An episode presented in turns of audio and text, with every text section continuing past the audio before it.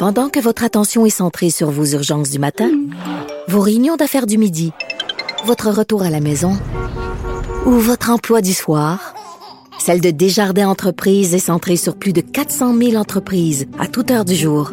Grâce à notre connaissance des secteurs d'activité et à notre accompagnement spécialisé, nous aidons les entrepreneurs à relever chaque défi pour qu'ils puissent rester centrés sur ce qui compte, le développement de leur entreprise.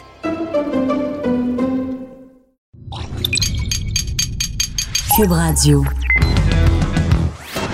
Il connaît tous les dessous de la politique. L'économie, la santé, le transport. Antoine Robitaille. Là-haut sur la colline. Cube Radio. Bon lundi à tous. Aujourd'hui, à la haut sur la colline, Paul Robitaille, petite cousine qui sera là et accessoirement porte-parole en relations internationales du Parti libéral du Québec, s'est trouvé à jouer un rôle d'intermédiaire entre le gouvernement fédéral et des Québécois pris sur le bateau de croisière infesté de coronavirus au Japon. Un bateau qui est en quarantaine. Ensuite, il y a Patrick Taillon, notre constitutionnaliste euh, aussi, dans sa chronique du lundi, qui se posera la question qu'est-ce que Jason Kenney, Sylvain Gaudreau et Frédéric Bastien ont en commun? Un indice l'obligation de négocier. Mais qu'est-ce que ça mange en hiver? Mais d'abord, mais d'abord, mais d'abord, mais d'abord. Et oui, il est en studio et il n'est pas de bonne humeur.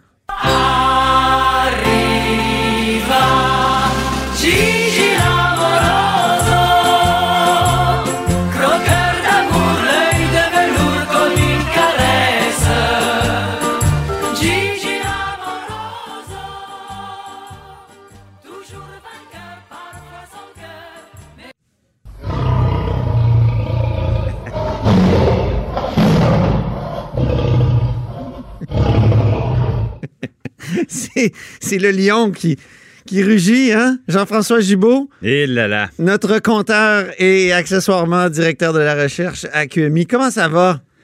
Ah, ça, ça, ça, ça va mal. Ça va mal. Le lion Et- rugit. Non, non, mais là, je, je- ils viennent de confirmer effectivement la vente de Bombardier Transport à, à Alstom. Euh, honnêtement, je trouve ça triste. Euh, Ben le- oui. le- le- on espère que c'est la vente, euh, la fin de la vente de feu, mais euh, sûrement parce qu'il reste plus rien à vendre. là. Ben, Il reste les avions à faire. Euh, mais bon, c'est- confirmé. La, la- la- la- la bonne nouvelle pour eux, c'est que le, le prix est quand même bien. Bon, c'est pas au minimum de, de la fourchette qui était prévue. On avait Euh, parlé de 7 milliards, entre 7 et Bon, 12. Mais, mais là, on parle de 8 milliards euh, américains. 8 milliards 8 américains. milliards oh. américains. Bon, puis bon, ça leur permet évidemment de- de- d'estomper beaucoup leurs problèmes d'endettement.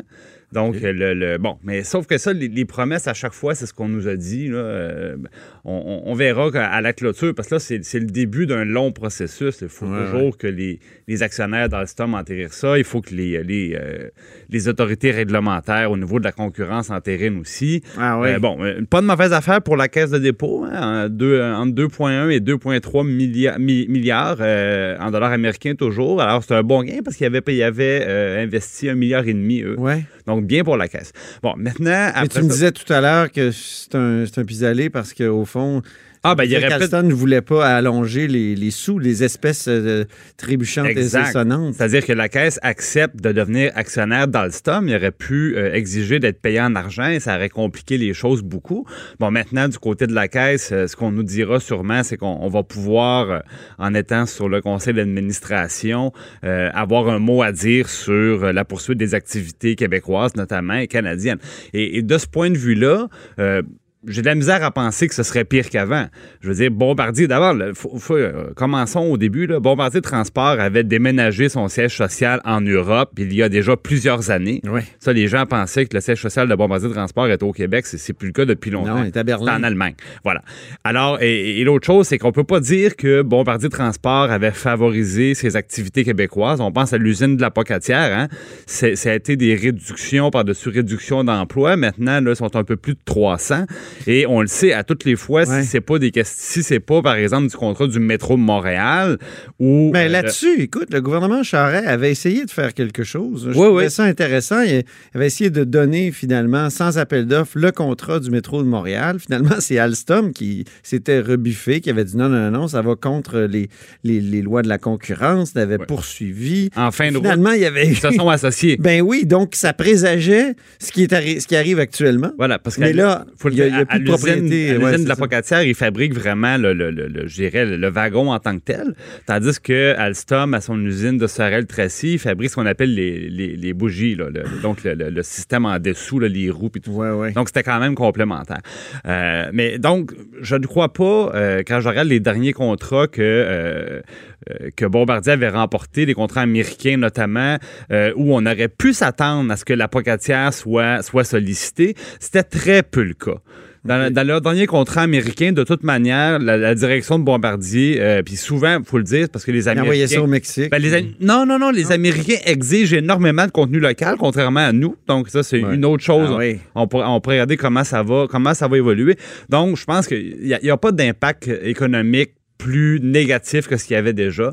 Il y a juste un fleuron qui tombe, euh, qui tombe en morceaux, puis probablement qu'on se félicitera encore de ça. Et je trouve ça intéressant parce qu'ils prennent la peine de mentionner dans leur petit PowerPoint de 9 pages qu'ils ne demandent pas de fonds publics, mais c'est une première.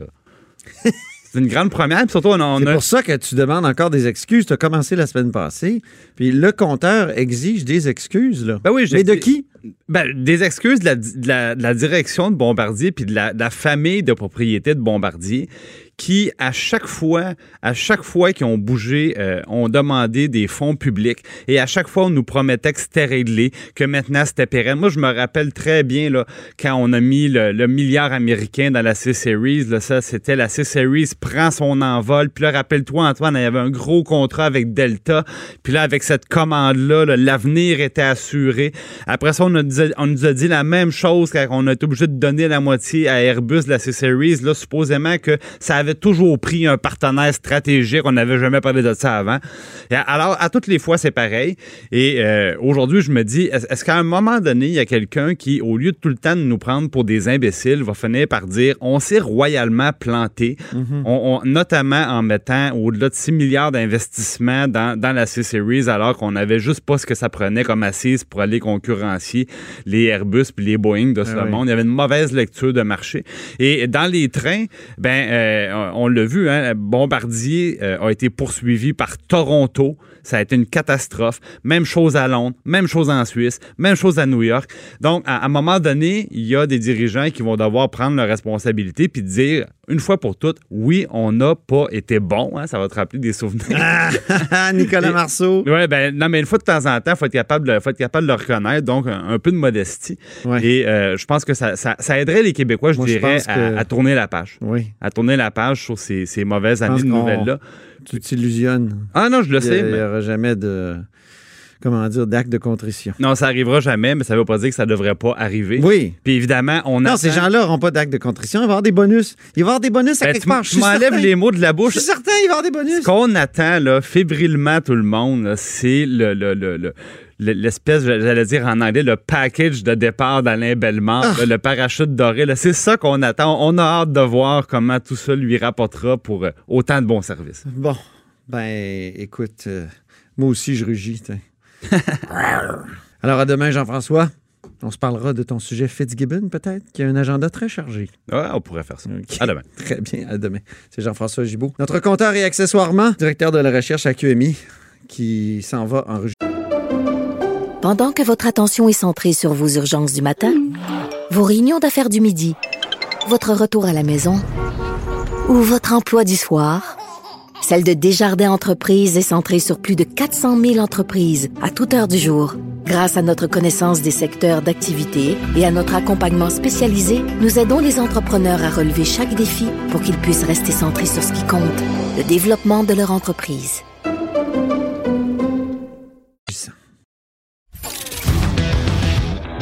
Là-haut sur la colline. Une entrée privilégiée dans le Parlement. Cube Radio. Au bout du fil, il y a Paul Robitaille, ma petite cousine, et accessoirement député libéral de Brouassa-Sauvé. Bonjour. Bonjour Antoine. Accessoirement. Oui, pour cette émission. On apprenait donc samedi, Paul, que le gouvernement fédéral rapatriera les Canadiens qui sont prisonniers du Diamond Princess, là, ce bateau de croisière euh, qui se trouve, euh, si je ne m'abuse, au Japon, actuellement en quarantaine. Et vous vous êtes retrouvé, vous, Paul, à être l'intermédiaire entre le gouvernement fédéral et le couple Bergeron-Trudel. Et et est-ce que, est-ce que le Québec a joué son rôle dans cette affaire-là? Ben, en tout cas, je- on peut simplement constater l'absence totale du gouvernement du Québec dans cette affaire-là. L'absence totale de la ministre. euh, et, euh, et, et- je, comprends pas. Euh, je je l'ai interpellé sur euh, sur Facebook à un moment donné. euh, je sais que du côté des, des autres oppositions aussi, on a essayé de savoir qu'est-ce qui se passait. Mais euh, silence radio et évidemment dans des, des situations comme celle-là, c'est les affaires consulaires, c'est de compétences fédérales, mais euh, de tradition, le Québec a toujours été là pour euh, pour être un petit peu le, le trait d'union entre euh, nos Québécois et puis le gouvernement fédéral pour rassurer et tout ça. Euh, Puis tante Christine Saint-Pierre, elle avait mis en place une cellule de crise qui faisait ça, qui était là pour les gens qui euh, et là ben euh, je sais pas là, mais je constate l'absence euh, totale. là, OK, donc Christine Saint-Pierre, qui était ministre euh, des gouvernements libéraux, Couillard et Charret en matière de relations internationales, elle, elle avait mis une cellule de crise sur pied. À, à quel moment? Est-ce que c'était une cellule permanente ou une cellule pour une crise en particulier? De ce que je comprends, c'est que quand il y avait une crise comme celle-là, où on avait des, des, des Québécois qui étaient pris à l'étranger, elle avait instauré une espèce de cellule de crise, un, un centre de communication pour justement euh, euh, pour être en contact, pour savoir ce qui se passe, pour suivre le dossier, euh, pour entrer en communication avec les gens sur place. Et, euh, et là, ben, je le vois pas du tout. Euh, je le vois pas du tout. euh, et, et ben c'est comme ça.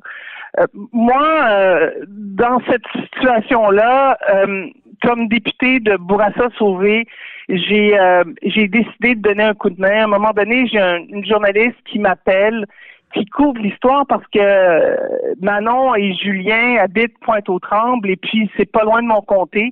Alors j'ai une euh, journaliste du journal local qui m'appelle et qui me demande euh, un peu mon impression parce que je suis porte-parole des relations internationales pour l'opposition officielle et, Ouais. et- et je parle tout ça et, et je lui dis ce que je vous dis et euh, et là, à un moment donné, je dis, est-ce que vous pouvez me donner les, les, les, les contacts, euh, avez-vous les coordonnées des euh, de Manon puis Julien? Alors, elle, elle, elle me les donne, elle me donne le numéro de Flavie, qui est la sœur de Manon. Et là, j'appelle Flavie, là, je rentre en contact avec Manon puis Julien. Et ça, c'était il y a une semaine, puis depuis ce temps-là, on se parle à tous les jours. Moi, comme député, euh, même si c'est pas des gens de mon comté, comme député, euh, j'ai décidé de donner un coup de main à ces gens-là et, et- et je découvre que comme député, on peut faire énormément. Évidemment que moi, j'ai des ressources, j'ai des contacts, j'ai des contacts auprès de mes homologues fédéraux Oui. et, euh, et, et je suis entré en contact avec eux et euh, je suis entré en contact avec le, le ministre des Affaires mondiales, M. Champagne, qui m'a mis en contact avec son équipe. Et depuis ce temps-là, on travaille ensemble. Euh, je, je, je, je rassure Julien, Manon, Fernande, Monique, puis, puis ceux qui le veulent bien. Et, euh, et des fois, moi, j'ai de l'information que l'équipe de M. Champagne peut, peut pas avoir parce que Ah bon? je suis, Quoi, euh, quoi, par exemple? ben, par exemple, des formulaires pour réussir à sortir du bateau. Euh, le gouvernement fédéral a envoyé des formulaires aux gens pour sortir, pour, pour remplir le formulaire pour être sur l'avion qui va les sortir de là. Et, euh, et On sait pas encore quand, d'ailleurs, hein? Parfois. On ne sait pas Non, encore. on est dans des situations euh, extrêmement kafkaesques, là, où Ben oui. moi, Julien puis Manon, là, ils, ils ont juste accès à, à Facebook et à Messenger. Alors, ils n'ont même pas accès à leur courriel. Alors, le, gouvernement fédéral envoie cette information-là par courriel. Les- les- ces gens-là peuvent pas le recevoir, peuvent pas recevoir le fameux formulaire dont on a besoin pour euh, pour être sur la liste des gens qui vont sortir de là. Et, et donc, moi, je fais le relais, puis on s'assure à ce que tous les documents soient là, parce que euh, Antoine, tu comprends qu'ils ont hâte en titi toto de Oui. sortir du bateau. Oui, c'est ça. Hein? Ben oui, ils ont donné une entrevue d'ailleurs là euh, hier euh, à TVA et euh, je, je parle du couple euh, de Julien Bergeron là, et, et- et de Mhm. sa conjointe et, et Manon Trudel. Et les deux disent on est content mais déçu parce qu'on pense que le fédéral aurait dû agir beaucoup plus rapidement. Si le Québec s'en était mêlé, est-ce que ça aurait accéléré les choses selon vous? Ben, euh, ben, c'est sûr que quand on s'en mêle, on met, on met de la pression, on, on peut, en tout cas, c'est sûr qu'on on est de la partie. Mais en même temps, euh, j'ai été dans une situation, comme, comme tu le dis, particulière, où là, je me suis, je je suis, finalement, j'ai été dans une position où j'étais consciente de l'opération qui s'organisait, puis des craintes de- des gens sur le bateau. Oui. Et, euh, et c'est et c'est une immense opération là. Et, et, et je sais que c'est pas facile. C'est sûr que maintenant, si on prend un peu de recul puis on voit ça, on se dit mais voyons, c'était tout de suite qu'il fa- qu'il fallait les sortir. Mais en même temps, les sortir, c'est compliqué. Ouais. Ça veut dire c'est énormément compliqué. C'est plein d'intervenants, le gouvernement japonais, la santé japonaise, ensuite Santé Canada, le ministère de la Défense, ensuite les Américains. C'est plein d'intervenants avec qui il faut coordonner plein de choses. Affréter l'avion, c'est hyper compliqué. Euh, Est-ce qu'on Je a me fais de- l'avocat du diable. Est-ce qu'un intervenant euh, québécois comme un ministre québécois des Relations internationales comme euh, euh, Mme Giraud, est-ce que ça aurait vraiment aidé d'ajouter en plus? Ben, je pense que ça leur a rassuré les gens. Je Ah pense oui, que ça rassure. Je pense que je pense que la présence ou ma, ma présence, et puis je dis ça en toute humilité, mais je pense que le fait qu'il y ait un interlocuteur qui leur parle, qui les rassure, qui leur dit on vous écoute, on est là, puis on relaie le message, je pense que ça, ça fait euh, une immense différence. Et puis du côté canadien, ben évidemment que sachant quand on a de l'information de l'intérieur, évidemment qu'on est encore plus conscient de l'urgence Ah oui. et puis qu'on qu'on se démène. Euh, et, et eux, ils sont ils sont dans leur bureau, ils, ils essaient de, de coordonner tout, mais ils n'ont pas toujours le temps de parler à Manon puis Julien, Monique puis Fernande puis les Ménards. Mhm. Et, euh, et si moi je relais l'information, ben je veux croire que je fais une petite différence. Et, et le, le message que j'ai martelé euh, depuis la semaine au début, au tout début, c'est de leur dire, ok, c'est bien beau les affaires consulaires, mais euh, on donne pas un numéro de téléphone et puis euh, Mm. puis là les gens tombent sur une boîte vocale. Vous les contactez directement. Et puis je sais pas si, si, j'ai et, et- et j'ai l'impression que le ministre Champagne a vraiment fait l'effort avec son équipe Oui, ils de appelés. hein? contacter directement les gens. Et ça, ça, je pense que c'était précieux. La dernière fois que vous leur avez parlé, Paul, c'était quand et, et quel était leur état d'esprit? Ben, leur ai parlé ce matin.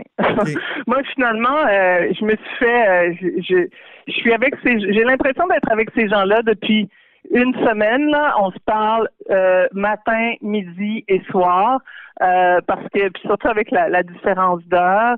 Et, euh, et je parle aussi régulièrement avec les gens autour de, du ministre Champagne. Et je peux vous dire que que c'est des femmes extraordinaires qui travaillent elles aussi jour et nuit et qui essaient vraiment de sortir de là et que c'est pas facile. Mhm. Alors j'ai j'ai j'ai développé euh, évidemment euh, une certaine affection évidemment pour pour Julien puis puis Manon, l'équipe aussi de de Monsieur Champagne parce que tout le monde travaille extrêmement fort. Oui. Je pense que là Manon puis Julien ils sont ils sont super fatigués. Je pense que tous ces gens-là sur le bateau sont hyper fatigués Oui. et puis euh, Monsieur et Madame Ménard, là, qui sont là. atteints, Monsieur et Madame Ménard qui sont atteints du, du virus, euh, je- Mm. je vais dire quelque chose de gros, là, mais que tout le monde, euh, que- auquel tout le monde va, a pensé peut-être. Est-ce qu'on veut vraiment amener le virus chez nous? Non, ben non. Puis c'est pour ça que depuis le début, moi puis d'autres, puis on, on- on a dit au gouvernement canadien, il faut absolument les évacuer, puis avoir un système où ils sont mis en quarantaine au Canada.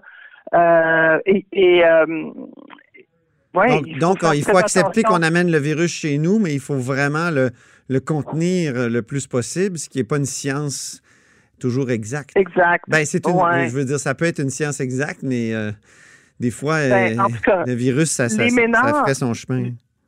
Les ménages sont en ce moment à l'hôpital Oui, au. Japon. dans un hôpital au Japon. Mm. Euh, comment eux, ils vont être rapatriés, moi, je peux pas dire, mais, mais je sais que tous les Canadiens qui vont être rapatriés euh, au Canada, ils vont avoir un test et puis que s'ils sont positifs, ils devront rester au Japon et s'ils sont négatifs, ils s'en viennent en avion. Et, Ben, merci euh, beaucoup, Paul. Malheureusement, c'est tout le temps qu'on avait. Et OK, puis, euh, rapide. on s'en reparle. Mais, euh, oui. Et écoutez, euh, on va on va espérer que, que tout se passe bien et que demain il soit sur l'avion et qu'il quitte cet incubateur à virus qui est le Diamond Princess. Très bien. Merci beaucoup. Au revoir. Au revoir. Bye bye. C'était Paul Robitaille, ma petite cousine et accessoirement députée libérale de Bourassa-Sauvé, porte-parole en matière de relations internationales. Vous êtes à l'écoute de là-haut sur la colline. Pendant que votre attention est centrée sur vos urgences du matin, vos réunions d'affaires du midi, votre retour à la maison ou votre emploi du soir, celle de Desjardins Entreprises est centrée sur plus de 400 000 entreprises à toute heure du jour. Grâce à notre connaissance des secteurs d'activité et à notre accompagnement spécialisé, nous aidons les entrepreneurs à relever chaque défi pour qu'ils puissent rester centrés sur ce qui compte, le développement de leur entreprise. Là-haut sur la colline. Ce que les ministres n'ont pas voulu dire, Antoine va vous dire. Cube Radio. Vous écoutez Là-haut sur la colline. Mais c'est Patrick Taillon. On s'érotise une question constitutionnelle à la fois. La traduction constitutionnelle La question constitutionnelle. Eh, bonjour, Patrick Taillon. Bonjour, Antoine Robitaille. La première question aujourd'hui est très intéressante et tu me l'as envoyée et je la reprends. Mais qu'est-ce que Jason Kenney, le premier ministre albertain, Sylvain Gaudreau, le candidat à la chefferie du Parti québécois, et Frédéric Bastien, un autre candidat à la chefferie du Parti québécois, ont en commun?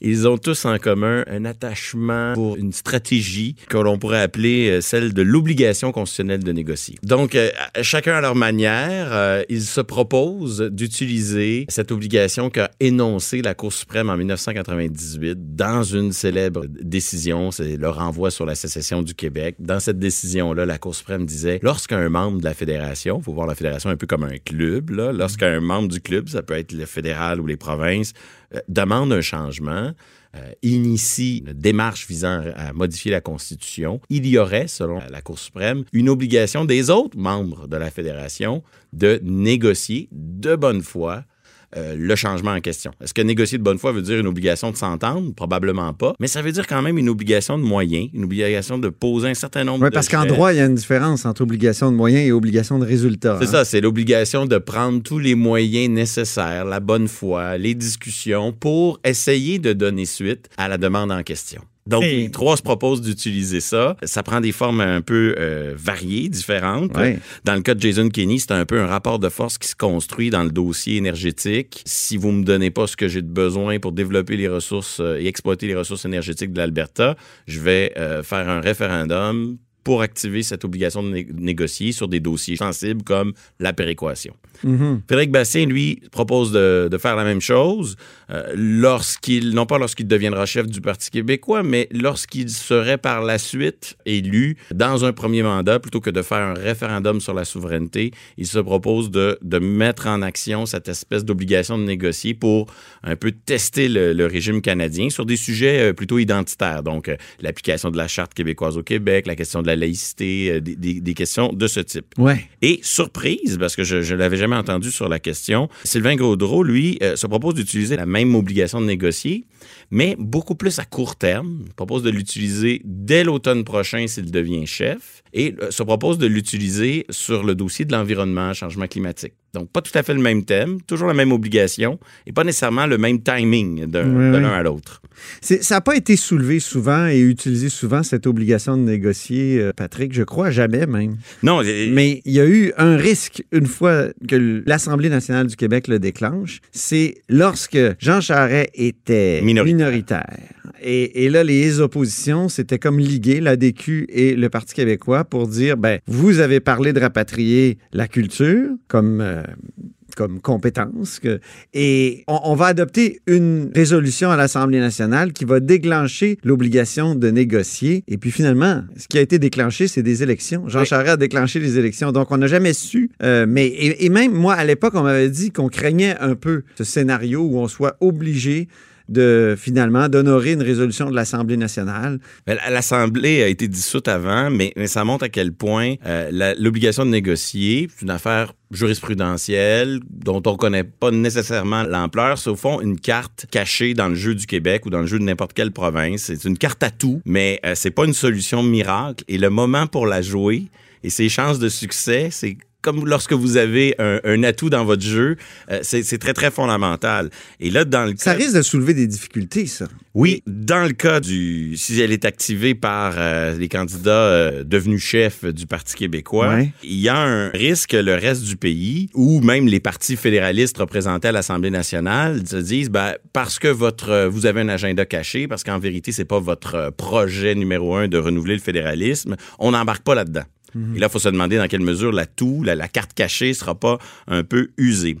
Deuxième problème, euh, surtout dans le scénario proposé par Sylvain Gaudreau, si Sylvain Gaudreau, alors dans l'opposition, propose dès l'automne prochain une résolution de révision constitutionnelle, qu'est-ce qui arrive si la CAQ dit, euh, le gouvernement en place, la majorité, voire les libéraux aussi, disent, nous, on veut pas emb- embarquer là-dedans et on vote contre la résolution? c'est ça qui va arriver. Ben, d'une certaine façon, ça viendrait affaiblir le rapport de force du Québec, puisque d'une certaine façon, un peu comme les référendums perdus, ça enverrait le message à ceux qui rêvent d'un Canada plus centralisé ou Ouais. ceux qui sont très satisfaits du statu quo. que, Voyez-vous, finalement, il n'y a, pas- il y a pas de réelle demande au Québec. La preuve, euh, la majorité à l'Assemblée rejette ces demandes-là. Ouais. Autre euh, obstacle possible, c'est évidemment, euh, la Cour suprême dit qu'il y a une obligation de négocier de bonne foi, mais jusqu'où va-t-elle? Et, et la première fois qu'on va l'utiliser, ça va servir un peu de précédent. Et si ce précédent-là est pas bien préparé, ben ça se peut que la carte euh, cachée, l'atout dans le jeu du Québec, soit euh, brûlée un peu à tout jamais. Et là-dessus, je pense que la question du rapport de force est centrale. Et là, il y a une grande différence entre l'approche de Jason Kenney et celle des deux candidats au leadership, c'est que Jason Kenney, lui, il fait précéder tout ça d'un référendum. Ouais. Pas du tout obligatoire dans la logique de la Cour suprême. c'est ce que j'allais te le- Patrick. Est-ce que ça prend absolument un référendum? Ou une- moi, j'avais toujours entendu une motion, mais Jason Kenney, lui, il semble euh, dire que ça lui prend un référendum. quand vous prenez le référendum, vous reproduisez davantage la logique sur laquelle la Cour suprême s'est déjà prononcée dans le renvoi sur la sécession. Parce que Mais dans, le- dans le La Cour dossier de la... suprême le dit pas, hein? Non, il y, y a une ambiguïté. On dit, on laisse même entendre que toute demande, on ne dit pas nécessairement précédée d'un référendum. Sauf que... Donc, ça pourrait être une demande d'un gouvernement, ça n'a pas être une motion de l'Assemblée nationale. ou de- formellement une initiative constitutionnelle, ça se fait juridiquement par une résolution d'une OK, assemblée. Mais si elle est précédée d'un référendum, là, oui. tout à coup, c'est plus difficile pour le reste du pays de dire, euh, ben nous, on va négocier juste cinq minutes, puis on va, on va, on, on va pas se, se compliquer la vie avec ça. Donc, le, le référendum, c'est cette détermination à vouloir se construire un rapport de force. Ouais. Or, dans le cas des candidats au leadership du Parti québécois, faire un référendum sur autre chose que la souveraineté, ça soulève évidemment une question très sensible. Donc, vont-ils avoir la détermination d'aller au bout de cette logique-là et d'être prêts à jouer la carte de l'obligation de négocier Ben pour oui. de vrai, si je peux dire, C'est ça. à- en, en jouant avec le, le rapport de force? Donc, euh, il y a des critiques à faire de cette utilisation de ce mécanisme-là. Mais il y a aussi sur quoi on le fait. Il faut choisir les bagarres. Le- le- si un jour il y a une nouvelle négociation constitutionnelle sur des questions qui concernent le Québec, il va peut-être avoir une ronde. Il n'y aura pas 22 rondes pour euh, s'intéresser à nos demandes. Ouais. Là, le, le choix du combat qui est mené est fondamental. Est-ce que euh, le sujet le plus important pour diminuer les Ouais. irritants entre le Québec et le Canada, c'est les changements climatiques ou c'est le pouvoir fédéral de dépenser ou c'est la reconnaissance de la spécificité du Québec? Dans le fond, tu nous dis qu'il l'utilise de, potentiellement de façon un peu désinvolte. Les, Ben- les Bastien et Gaudreau, surtout. Ben, il me semble que Parce que Kenny, il a l'air sérieux. Oui, et je- on voit que l'utilisation que en fait l'Alberta, c'est sur un, un dossier qui touche péréquation. intérêts vitaux de l'Alberta, Mhm. donc l'exploitation des ressources énergétiques et la péréquation. Dans le cas du Parti québécois, moi, le message que j'envoie, c'est vous devriez vous demander sur l'échelle de toutes les demandes fondamentales pour le Québec, laquelle est la plus importante? Ouais. Est-ce vraiment est-ce que les visions du, du fédéral et du Québec sur les changements climatiques sont à ce point incompatibles que ça doit être ça la première demande? Moi, j'en doute. Ça pour Gaudreau, mais Bastien, c'est. Dans le cas de Bastien, Ouais. on, on est sur des terrains plus existentiels, comme la question identitaire, le- la question du multiculturalisme, la question de la laïcité. Mais encore là, on peut se demander, est-ce que le pouvoir fédéral de dépenser, c'est pas un irritant beaucoup plus important? C'est une question de choix, mais ça mérite une réflexion. Et euh, il y a un risque à l'utiliser trop vite trop facilement sur le premier dossier qui se présente, euh, le premier dossier ponctuel. Très intéressant. Merci beaucoup, Patrick Taillon. C'est moi qui vous remercie. Notre constitutionnaliste et accessoirement professeur de droit à l'Université Laval. Merci. Cette émission est maintenant disponible en podcast. Rendez-vous dans la section balado de l'application ou du site cube.radio pour une écoute sur mesure en tout temps. Cube Radio, autrement dit. Et maintenant, autrement écouté.